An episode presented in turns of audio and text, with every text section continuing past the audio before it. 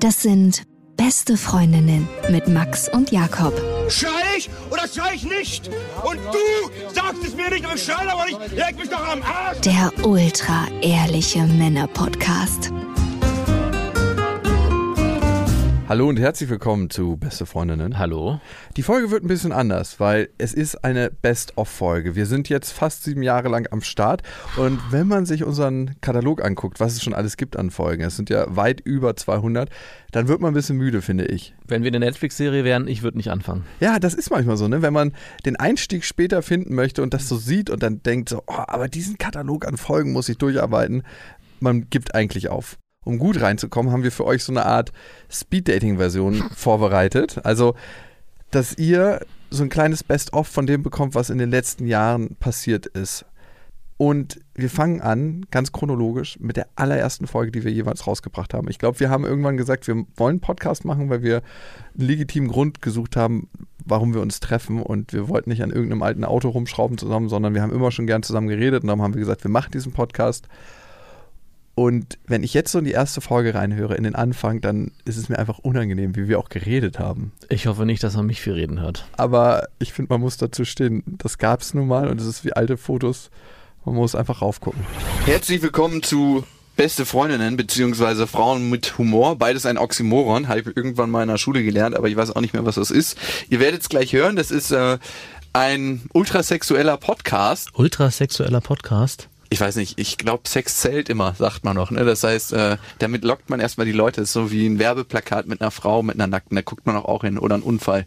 Und ein Unfall mit einer Nackten. Mm, jetzt. du weißt, wohin die Reise geht. ja, wussten wir, wohin die Reise geht? Nein, ich wusste es nicht und ich war auch ein bisschen ängstlich am Anfang. Ja, du warst mega ängstlich. A, weil du dich nicht zeigen wolltest in der Öffentlichkeit, also wollen wir immer noch nicht, wir sind immer noch anonym. Und B, ist ja auch total komisch über sehr, sehr private Themen irgendwie zu reden. Also zwei Sachen. Erstmal das, über private Themen reden, öffentlich. Und für mich war es ja auch ein Stoß ins kalte Wasser. Ich hatte mit Medien, Mikrofon, überhaupt irgendwas noch gar nichts zu tun. Also ich glaube, das hört man auch ein bisschen. Und bei dir hört man auch, dass du ein bisschen aufgeregt bist am Anfang. Ja, findest du? Hm, schon. Wenn ich mir heute eine Stimme anhöre, ja, es ist schon komisch, ne, wie sich das so alles entwickelt. Es ist wie mit dem Dating. Ich glaube, am Anfang ist man so noch sehr, sehr aufgeregt und dann ist man irgendwann nur noch aufgeregt bei Frauen, die man ultra, ultra gut findet. Ja, ich fühle mich gerade so ein bisschen so, als hätte ich auf alte Schulfotos geguckt von mir und gesagt, oh Gott, so sah ich mal aus. Mhm, so sahst du mal aus. Bei uns ging es viel um unten rum. noch immer, aber halt nicht nur, aber schon auch. Ich hatte letztens Sex mit einer Freundin. Ich mag sie sehr gerne mhm. und ich habe mich aber immer ein bisschen gewundert, warum sie beim Sex ihre Punani zuhält. Und ich habe sie dann gefragt und herausgekommen ist, dass sie nicht so zufrieden ist, wie ihre Punani aussieht. Was? Und dann habe ich gesagt, hast du dir die selbst schon mal angeguckt? Und jetzt ist die Frage, hast du dir schon mal einen Spiegel genommen und selbst deinen Lachs angeguckt? Klar. Und bei ihr war es so, dass sie sich noch nie einen Spiegel genommen hatte. Was? Und ihre Punani angeguckt hat. Und ich so, woher willst du denn aus deiner Perspektive wissen, wie die aussieht, vor allem wie die für mich aussieht? Ja. Und dann habe ich einen Spiegel von unten geholt, so einen kleinen Kosmetikspiegel. Von unten? Was ist unten? Na, da ist mein Badezimmer, da steht er. Ah, okay. Auf jeden Fall haben wir da mal zusammen raufgeguckt. Ihr zusammen. Habt ihr euch beide dann ins Badezimmer gestellt? Nee, sie hat dann gelegen und hat so ein bisschen die Beine auseinander gemacht und dann habe ich den Spiegel so rangehalten. Mhm. Also du hast sozusagen den Originalblick gehabt. Und, und sie hatte den dann auch mal gehabt, über den Spiegel. Und dann habe ich ihr gesagt, was ich schön finde und warum ich die schön finde. Und das hat mir nochmal zu denken gegeben, wie viele Frauen eigentlich unglücklich sind damit, aber gar nicht so richtig wissen, wie wir das als Männer wahrnehmen. Und es ist dann später noch aufgefallen, dass es gar nicht so wichtig ist, wie wir das als Männer wahrnehmen, sondern dass man sich vor allem selber damit gut fühlt. Und meistens ist es ja auch so, wenn man sich selber mit einer Sache gut fühlt, ist es auch okay für die anderen. Beziehungsweise man denkt immer, es ist so ein Riesenthema für andere, wenn man selber so ein Thema mit sich hat. Also du hast ja ein Ei nur. Hallo, das muss jetzt hier auch in die Best-of-Folge rein. Ja, Mann. Danke. Das gehört zu dir. Und du hast jahrelang gedacht, das ist ein Thema, ne? Ja, aber ich habe nie einen Spiegel genommen und mir das angeguckt. Man hat es eindeutig gesehen. Ja, und vor allem hat man es gespürt, wenn man es im Mund nimmt. Ne? Das ist das eine Ei, ich habe noch nie drauf geachtet, denn größer? So, weil das so mehr ableisten muss wie so eine Leber, die auf einmal anschwillt? Ist es so? Ja. Äh, nein, also ich weiß ja, ich habe ja keinen Vergleich. Der Vergleich Stimmt, du hast, her. dein Vergleichshoden wäre jetzt, ähm, ist ja in einem Alter von zwölf Jahren gewesen. Ne? Mhm, Der ist hoffentlich noch gewachsen und ich bin nicht in der gleichen Position. Dein eines. Ei, wie groß ist das? Ist das so groß wie so ein kleines Wachtelhuhnei? Kann ich es mal sehen? Ich weiß gar nicht, ich glaube, es ist so mittelgroß. Also es ist jetzt kein Riesenball. Kriegt man es noch im Mund? ja, Easy? ja. Okay. Wir sind natürlich auch manchmal bei Personen, die mit Eiern sehr viel zu tun haben. Die haben keine Legebatterie oder so, sondern es sind Urologen und zum Urologen gehen nicht nur Männer, wie ich herausgefunden habe. Als ich das erste Mal beim Urologen war, habe ich mich gewundert, warum so viele alte Frauen da waren. Ja. Die kümmern sich natürlich auch um Blasen, wusste ich nicht. Aber sie kümmern sich auch darum, so einen umfangreichen STI-Test zu machen. Also so einen richtig schön umfangreichen. Und bei umfangreichen STI-Tests wird leider auch ein Harnröhrenabstrich gemacht. Dann hat er den Stab rausgeholt und ich dachte, oh, ganz schön lang das Ding. dann hat er War das halt, so ein richtiges Wattestäbchen mit vorne mit ja, war voll, ist eigentlich original wie für einen Corona-Test, dieses Stäbchen mit dem, mit der leichten Vergrößerung vorne. Mhm. Dann hat er mal Lachs so in die Hand genommen und dann hat er den Stab genommen und er so, jetzt einatmen. Hat er den vorher so angelutscht? So. So, ja, angefeucht. nee, tatsächlich, der war einfach trocken anscheinend. Was? Hat dann reingeschoben. Ich so, ah, verdammt! Und das tat so krass weh. Das kannst du dir wirklich nicht vorstellen. Das tat so krass weh. Und das war nur die Hälfte. Und dann hat er nochmal in so einem zweiten Nein. Ruck tiefer reingeschoben, äh, dieses Stäbchen. Ich hätte wahrscheinlich, wenn er den dann oben abgebrochen hätte, so einen Ständer gehabt. Diese, mein Lachs hat eine Wirbelsäule. Und dann, als der Schmerz eh schon richtig groß war, meinte er, so, und jetzt wird's noch mal kurz schmerzhaft. Ich, ich, es kurz, es ist die ganze Zeit schon schmerzhaft. Und dann hat er angefangen, wie in so einer Gulaschsuppe da drin rumzurühren. So. Ich musste auch übelst dringend auf Toilette, das habe ich ihm auch gesagt. Und du kannst dir nicht vorstellen, es hat gebrannt. Natürlich. Der hat lauter kleine Risse verursacht. Ja, es war die Hölle. Das war so, als ob er irgendwie so eine Chilischote in meine Harnröhre ausgerollt hätte und es hat so furchterlich gebrannt. Und dieses Brennen, das blieb auch noch. Und brennt's immer noch? Äh, Er hat zum Glück aufgehört. bei dem einzigen, bei dem es noch brennt, ist mein Vater. Der hat ja eine Vasektomie gemacht. er meint, das hat richtig wochenlang danach gebrannt. Und er ist jetzt bald erst einsatzfähig wieder. Also er kann dann bald wieder scharf schießen, ohne scharf zu schießen. Wie lange war das denn her, diese Vasektomie? Na, ich glaube, die ist schon acht, neun Wochen her. Also, wow, so lange. Mhm. Es gibt ja Leute, die stecken sich in die Harnröhre noch andere Sachen rein. Oh, bitte nicht. Ich frage mich, warum das manche machen. Sounding, Cockstuffing wäre auf jeden Fall nichts für mich. Was ist das Schlimmste, was man sich da reinstecken kann? Also gut, bis auf die Sachen, wo es richtig eklig wird, aber was noch vielleicht sich im Normalen bewegt, was du gesehen hast? Eine Ameisenstraße, die reinläuft? das ist doch schon nicht mehr normal. hey, wenn die Ameisen damit happy sind und wenn der Typ damit happy ist. Nein. Einen Test auf Geschlechtskrankheiten musst du eigentlich immer nur machen, bevor du in eine Beziehung gehst. mhm. Wenn du Single bist und mit jemandem ungeschützten Verkehr haben möchtest. Ja. Oder wenn du denkst, deine Freundin oder dein Freund betrügt dich. Und was war bei dir der Grund? Äh, ich wollte mit einer Affäre ähm, ohne Gummi schlafen. Ah ja, okay. Ich dachte, es wäre Punkt 3. Nein, nein, nein. Also ich glaube nicht, dass mich meine Ex-Freundin betrogen hat. Aber damit kommen wir auch zur Ex-Freundin. Es gab ja auch mal die Zeit, als ich in einer Beziehung war. Ich Die war, gab's. Ich mag's, man mag's nicht glauben. war auch die Zeit, als der Podcast ultra langweilig wurde. Ja, allerdings. Wurde uns von außen gespiegelt. Stell dir mal vor, wir wären beide immer in so einer Dauerbeziehung. Das ginge ja nicht, ne? Du stiehlst dich voll aus der Affäre. Ja, wir würden dann äh, eigentlich einen Paartherapie-Podcast machen für Mhm. Paare. Ja. Also, Max ist eigentlich immer schon in einer Dauerbeziehung gewesen. Ich meinerseits äh, hatte eine Beziehung in der Zeit und war aber auch Single. Aber als ich in der Beziehung war, gab es so einen kleinen oder vielleicht sogar einen großen Zwischenfall. Ja, ich würde sagen großen. Bei meiner Freundin ist die Regel ausgeblieben und dann hat sie den ersten Schwangerschaftstest gemacht und der war dann positiv und dann hat sie den zweiten gemacht und dann war der auch positiv und das war so im ersten Moment Freude, weil ich mir schon ein paar Jährchen gewünscht habe, eigentlich Vater zu werden, aber es nie so richtig gepasst hat. Aber im zweiten Moment, und dieses Gefühl war eigentlich viel, viel, viel stärker, war es Panik. Kannst du dich noch an die Zeit erinnern? Ja, ich kann mich da sehr gut dran erinnern. In der Zeit hast du viel geheult von mir. Das war nicht schön. Dankeschön. Oh, wie unangenehm ist Weinen an sich, ne? Man sagt ja, ein Mann braucht fünf Minuten zum Kommen, aber 30 Jahre zum Weinen. aber wie unangenehm nicht nur das Weinen ist, sondern sich auch an das Weinen zurückzuerinnern. Und Ist wenn dann so? noch jemand sagt, du warst unerträglich, du hast sehr viel geweint, aber es war eine ultra krasse Zeit für mich, weil einerseits gab es was in mir, das wollte Vater werden und hat sich das auch schon lange gewünscht. Ich wollte immer mit 25 Vater werden, aber das habe ich nicht ganz geschafft. Und andererseits dachte ich mir, ey, es läuft so katastrophenmäßig mit der Frau. Kann das Baby was dafür? Ich war so im Zwiespalt. Wollen wir es behalten oder wollen wir es nicht behalten? Und ich habe dann so einen engen Kreis an tatsächlich Männern zusammengerufen. Was war denn das für ein enger Kreis? Ein älterer Kumpel von mir, du warst das, ein anderer guter Kumpel und mein Vater. Und mein Vater ist ja schon vierfacher Vater und hat einen Schwangerschaftsabbruch hinter sich und kann deshalb aus beiden Perspektiven sehr gut erzählen. Und er hat mir einen Brief geschrieben und ich glaube, der Brief hat viel in mir ausgelöst. Lieber Jakob, wenn du mich fragst, bin ich der Meinung, dass es an der Zeit ist. Du hast die großen Herausforderungen abgeschlossen und kannst jetzt relativ individuell und freier handeln. Beste Voraussetzungen für ein lebendiges Zusammensein für dich und deine Freundin sowie für deine Vaterschaft. Vertraue auf deine Kraft und die Bestimmung jedes Einzelnen. Traue dich, habe Mut, Ja zu sagen zu dem, was du getan hast. Da ist ein kleiner Mensch im Werden. Was gibt es Schöneres im Leben als die Liebe?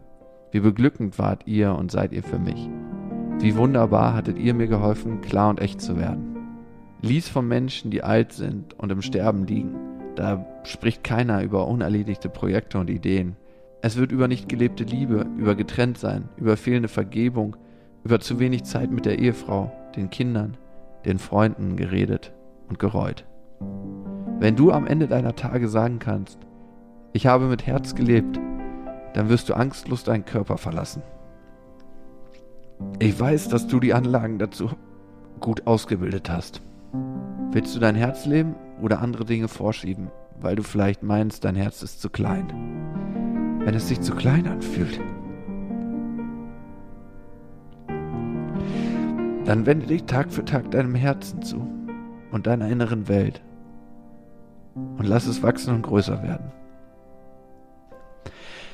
Ich vertraue auf deine Freundin, auf ihr liebendes Mutterherz und auf dich, dass du deine Fügung annehmen wirst und dass deine Liebe die vielen Gedanken überwältigen wird. Ich bin mit dir. Ich bin mit dir in inniger Umarmung, dein Vater. Oh, und da ist es wieder das Heulen am Ende. Ich halte es nicht aus. Warum nicht? Also, ey, sorry, dass ich mal ein bisschen emotional geworden bin. Ja, es war ja auch ganz schön. Es ist auch ganz schön, dich so zu sehen. Wenigstens heult einer von uns beiden regelmäßig. Ich glaube, Weinen ist tatsächlich gar nicht so unwichtig, weil die Emotionen dann abfließen können und dann nicht gespeichert werden. Und für mich war es sehr, sehr wichtig, einfach das emotional durchzugehen, mich dann da rein zu versetzen und zu gucken, was will ich wirklich machen. Und ich bin sehr froh, dass wir uns für unsere Tochter entschieden haben. Ist mittlerweile fast vier Jahre. Es ist so das Größte, was ich habe in meinem Leben. Kannst du dir überhaupt noch vorstellen, dass es irgendwann mal eine Zeit gab, wo du über, darüber nachgedacht hast, deine Tochter nicht zu bekommen? Mm, ja, leider schon. Also beziehungsweise ich habe es nie ganz verdrängt, weil es ist immer noch so eine kleine Schuld in mir. Du hast mal darüber nachgedacht, das überhaupt nicht zu machen, nicht durchzuziehen. Und es ist wie, als ob so ein, so ein kleiner dunkler Fleck auf meiner Seele ist. Das ist ganz, ganz komisch. Ich kann es gar nicht beschreiben. Das ist ja auf jeden Fall mit Schuldgefühlen behaftet. Weil jetzt kann ich es mir auf der einen Seite gar nicht mehr vorstellen. Und wenn ein Mensch erstmal da ist, dann kannst du dir nicht vorstellen, dass du um ein Haar dafür gesorgt hättest, dass sie nicht das Licht der Welt erblicken kann. Mhm. Was soll ich sagen? Mit meiner Tochter, die Beziehung hat gehalten, aber die andere Beziehung nicht wirklich. Es ist aus. Wir haben uns getrennt. Und was waren meine Ängste in diesem ganzen Schlussmachprozess und was sind sie noch immer? Eine Angst ist, tatsächlich versagt zu haben.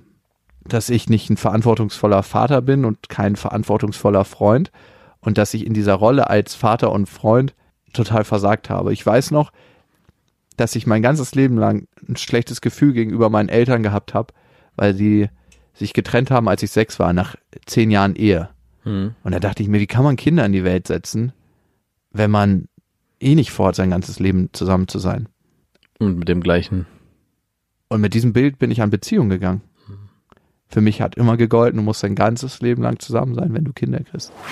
Ja, es ist so krass und es war so eine Sache, die war von meinen Eltern eigentlich in meinem Gehirn drin. Ne? Ich habe mir oft gesagt, meine Eltern haben Kinder gekriegt, zusammen drei Kinder. Ne? Ich habe ja zwei leibliche Schwestern Und die haben es nur geschafft, zehn Jahre zusammen zu sein. Ist nicht viel. Das ist wirklich viel. Also zehn Jahre zusammen runterzureißen. Das war wirklich immer in meinem Kopf. Warum habt ihr Kinder gekriegt, wenn ihr nur zehn Jahre zusammengeblieben Ich seid? glaube, an dieser Frage nagen viele Scheidungskinder. Ja, und War dann ich kam schuld? Hattest du das Gefühl, du warst schuld? ich. Nein. Also, mm, mm. das zum Glück nie.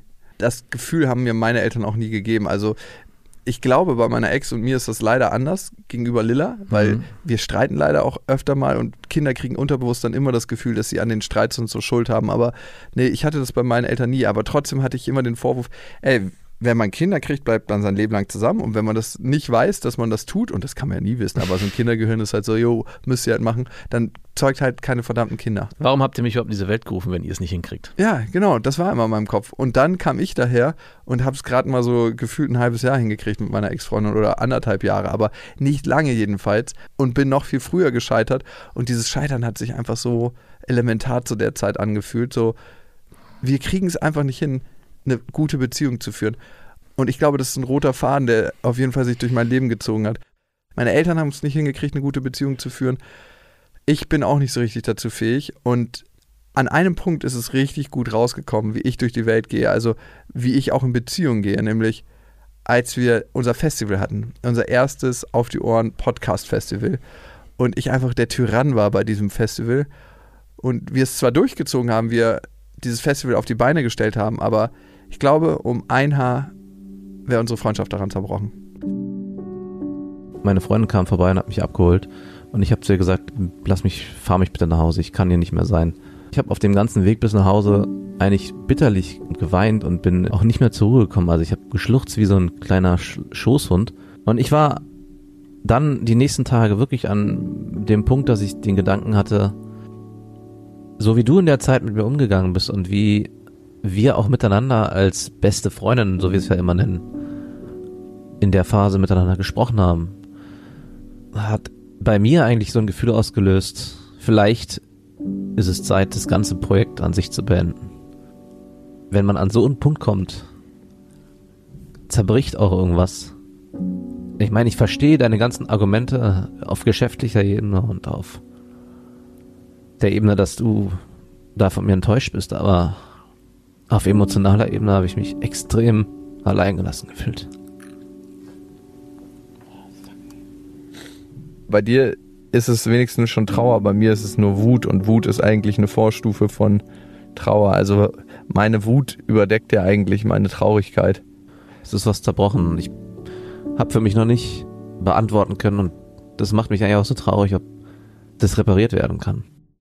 Nicht nur ich habe Tränen vergossen. Verdammt, ich habe mich daran nicht mehr erinnert. Ja, und da kommt's. Und ich habe zu dem Zeitpunkt gedacht, es ist ein Bruch in unsere Freundschaft gekommen, den man nicht hätte wieder kitten können. Ja, das dachte ich auch.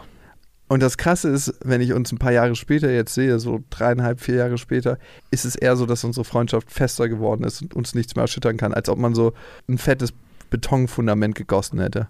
Weißt du, warum du das Gefühl vielleicht hattest, dass es nicht zu kitten gewesen wäre? Ja. Weil ich schon abgeschlossen hatte. Du hattest schon abgeschlossen? Ich hatte, ein Teil von mir hatte schon abgeschlossen, Warum? weil es zu sehr wehgetan hat. Und du hast auch nicht wirklich viel dafür getan, es danach umzudrehen. Aber ich glaube, gerade weil wir schon so eine lange Freundschaft haben, habe ich doch irgendwo gespürt, das kann es nicht gewesen sein. Das ist es auch nicht wert, wegen einer Kleinigkeit das Ganze aufzugeben. Wo ich dich durch die Hölle geschickt habe. Ja, es war ja wirklich nicht nur eine Kleinigkeit, ne, wie ich da mit dir umgegangen bin auf dem Festivalgelände. Aber du warst doch so ein schlaffer Sack immer, wo ich einfach nur reintreten wollte. Das war so krass. Und jedes Mal, wenn ich was gesagt habe, war es so. Und du warst nicht präsent. Ich hatte andere Sachen zu tun. Ja, genau. Lass uns da bitte aufhören und nicht wieder einsteigen. Weißt du, was ich dir nicht so richtig verziehen habe? Nein, was denn? Das. Was hast du denn da für einen Ring um? Wir haben geheiratet. Ganz still und heimlich. Wirklich? Ja. Das sagst du mir jetzt so. Ja, es wusste vorher keiner, außer jetzt. Du bist der Erste, der es erfährt. Okay. Und wie ist das abgelaufen, die Hochzeit? Also wir haben im Standesamt geheiratet natürlich, haben dort ganz klassisch davor gesessen. Die ähm, hat uns dann eine kleine Geschichte erzählt. Ich habe vorher, ach so, nicht stimmt nicht, vorher mussten wir eine Woche vorher mussten wir der erzählen, wie wir zusammengekommen sind und wenn wir wollten, wäre diese Geschichte auch erzählt worden. Falsch erzählt worden, weil niemand weiß die Geschichte so gut wie ihr selbst. Na, einmal war der Ort, wo wir uns kennengelernt haben, ursprünglich mal, den hat sie falsch benannt. Und dann hat sie auch noch das war nicht die Fußball-WM, sondern die Fußball-EM, aber ist auch egal, wo wir uns wieder getroffen haben und dann zusammengekommen sind. Und dann ist noch was anderes passiert, mein Geburtsdatum war falsch. Und ich dachte in dem Moment, als sie das vorgelesen hat, Das ist ein Zeichen. ist, nein, ist kein Zeichen. Ich dachte, jetzt ist ja alles hinfällig und wir müssen alles nochmal wiederholen und ich muss alles nochmal neu machen. Aber man konnte es auch so ändern. Alter Schwede, da Ja. war ich so ein bisschen enttäuscht, dass du einfach so klammheimlich geheiratet hast, ohne mir das vorher zu sagen. Ich frage mich auch, warum. Also du hättest doch nicht damit gerechnet, dass ich gesagt habe, bitte heirate nicht. Nee, wir haben es einfach vor allen geheim gehalten. Warum? Ich verstehe es immer noch nicht. Weil wir uns nicht mit der. Weil ihr euch nicht sicher wart. Nein, weil wir nicht damit konfrontiert werden wollten. Warum feiert ihr nicht? Wollt ihr nicht groß feiern? Was macht ihr denn? Diese ganzen Fragen wollten wir, denen wollten wir aus dem Weg gehen. Und weil ich, ja, ich, ich wollte nicht groß heiraten. Für mich kam nur klein heiraten in Frage. Und ich fand es auch sehr schön, so wie es war. Es war sehr klein, es wäre sehr still. Mir hat es sehr gut gefallen so. Und es war ein kleines Lehrstück für dich, wie man eine Beziehung lange führen kann. Du ekliger, ey. Warum war es eigentlich wichtig für dich zu heiraten? Es war gar nicht wichtig für dich. Es war wichtig für deine Frau. Ja, es war auch lange ein Streitpunkt. Wegen mir hätten wir nicht unbedingt heiraten müssen. Also ich war glücklich, wie es war. Ich, für mich ist Heirat die Institution des Heiratens nicht so wichtig. Also es ist jetzt nicht irgendwie, dass dadurch was in Stein gemeißelt wird. Aber ich weiß, dass meine Freundin das unbedingt wollte und es für sie ein, ein, ein tiefer Wunsch war. Und für mich war es auch nicht so, dass ich sage, ich äh, muss nicht heiraten, rein aus Prinzipiengründen. Also ich, ich kann dem auch was abgewinnen, weil ich schon verstehe, hey, es ist nochmal eine andere Form des Zugeständnisses. Und im Nachhinein muss ich sagen, es war auch wirklich ein sehr schöner Tag, auch gerade mit den Kindern und äh, meinen Eltern und ihren Eltern. Da wurde ich wiederum in meiner negativen Perspektive geschult. Es ist doch nicht immer alles so schlecht, wie man sich das vorher ausmalt. Aber vieles. Aber es bleibt trotzdem vieles schlecht. Hat sich der Sex eigentlich verbessert oder verschlechtert, seitdem ihr verheiratet seid? Da gibt es keinen Unterschied. Deine Frau kommt immer noch nicht, ne? Genau. Und deswegen haben wir uns dazu eine Expertin eingeladen bei Beste Freundinnen. Sie heißt Anna Mondri und sie weiß, was unten rumläuft. Also ich glaube nicht, dass es eine Frau gibt, die absolut keinen Orgasmus bekommen kann. Das gibt es einfach nicht. Das ist einfach alles eine Frage der Technik. Da fehlt es einfach an der Aufklärung, ja. Und dafür bin ich ja da. Eine Sache, wo, glaube ich, Männer und Frauen ein bisschen unterschiedlich sind, in der Joni, wie du sagst, ne, gibt's ja mehr Druckrezeptoren als Reiberezeptoren und beim Lingam, also bei unserem Leuchtstab, gibt es mehr Reiberezeptoren. Ist das so? Und das ist ja kontraproduktiv für die Bewegungsform, die letzten Endes dann auch einen Orgasmus auslösen, oder? Das ist völlig richtig. Also wir haben gar keine Reiberezeptoren eigentlich in unserer Joni, sondern Oh no. ausschließlich Druckrezeptoren. Das heißt, Männer dürfen mal tatsächlich an ihrer Technik ein bisschen feilen, weil Reibung für uns völlig uninteressant ist. Ja? Voraussetzung ist allerdings auch dafür, dass Frauen natürlich ihre Druckrezeptoren auch reaktiviert haben. Das heißt, ich sag immer zu meinen Ladies, die zu mir in die Kurse kommen, morgens unter die Dusche Finger reinstecken und sich wirklich innen massieren und dabei grinsen, damit das Hirn checkt, ah, ja, da passiert was und das fühlt sich gut an. Und je öfter man das macht, desto mehr fühlt man in der Vagina. Wir haben uns natürlich nicht nur um den weiblichen Orgasmus gekümmert, hier bei Beste Freundinnen, sondern auch viel um den männlichen Orgasmus. Und eine Sache, vor der sich viele Männer streuen, die trotzdem auf Analsex stehen, ist Finger im Po, Mexiko. Ja, und wie war's denn jetzt? Erzähl doch mal.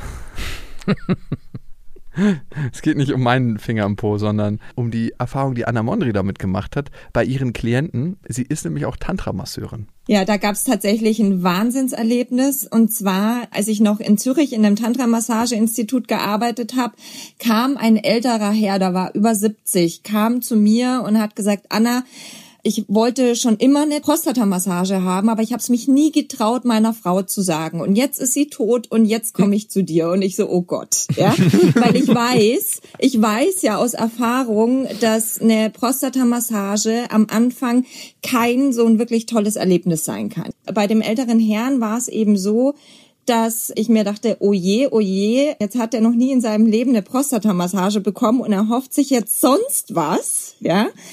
Der Mann war so tief berührt, dass er geweint hat und gelacht hat gleichzeitig. Also bei dem hat sich einfach emotional wahnsinnig viel gelöst und das war einfach ein irre Erlebnis. Also das werde ich nie vergessen. Ja, das war so intensiv für ihn, aber auch für mich. Was die Frau wohl unter der Erde gesagt hat.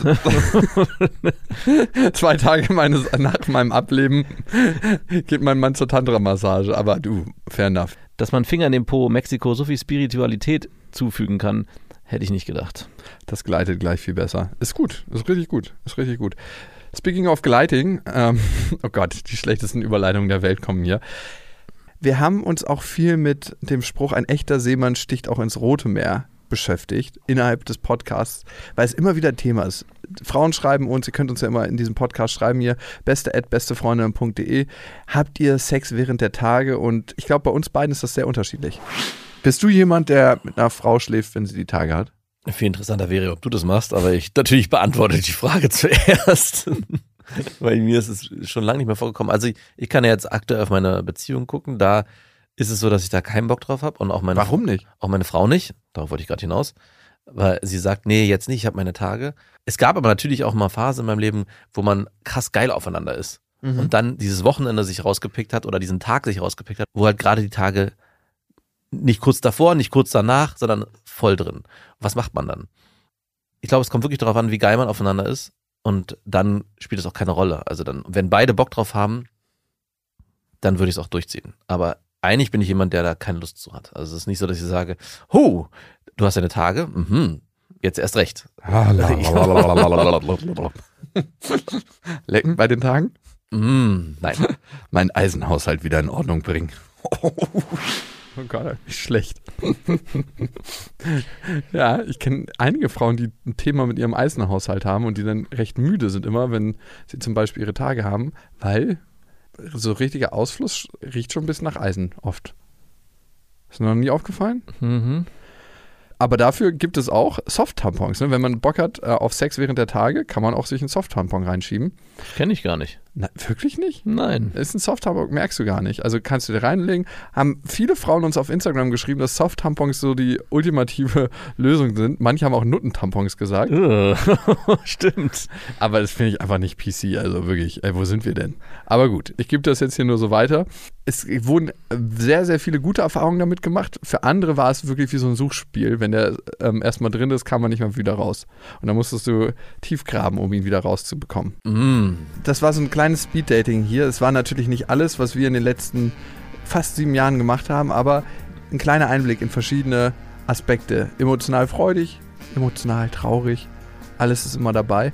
Und wir freuen uns, wenn ihr ab jetzt mit der aktuellsten Folge immer weitermacht. Klar, gibt es noch die alten Folgen. Wir haben einen riesen Backkatalog, könnt ihr auch gerne reinhören. Aber mit der neuesten Folge seid ihr immer up to date. Wenn ihr Fragen habt oder Themenwünsche oder irgendwas euch gerade auf der Seele, auf dem Herzen, auf dem Geist liegt, könnt ihr uns natürlich auch schreiben an beste.bestefreundin.de. Und wenn nicht, hören wir uns überall, wo es Podcasts gibt. Bis dahin, wir wünschen euch was. Das waren Beste Freundinnen mit Max und Jakob. Jetzt auf iTunes, Spotify, Soundcloud, dieser YouTube und in deinen schmutzigen Gedanken.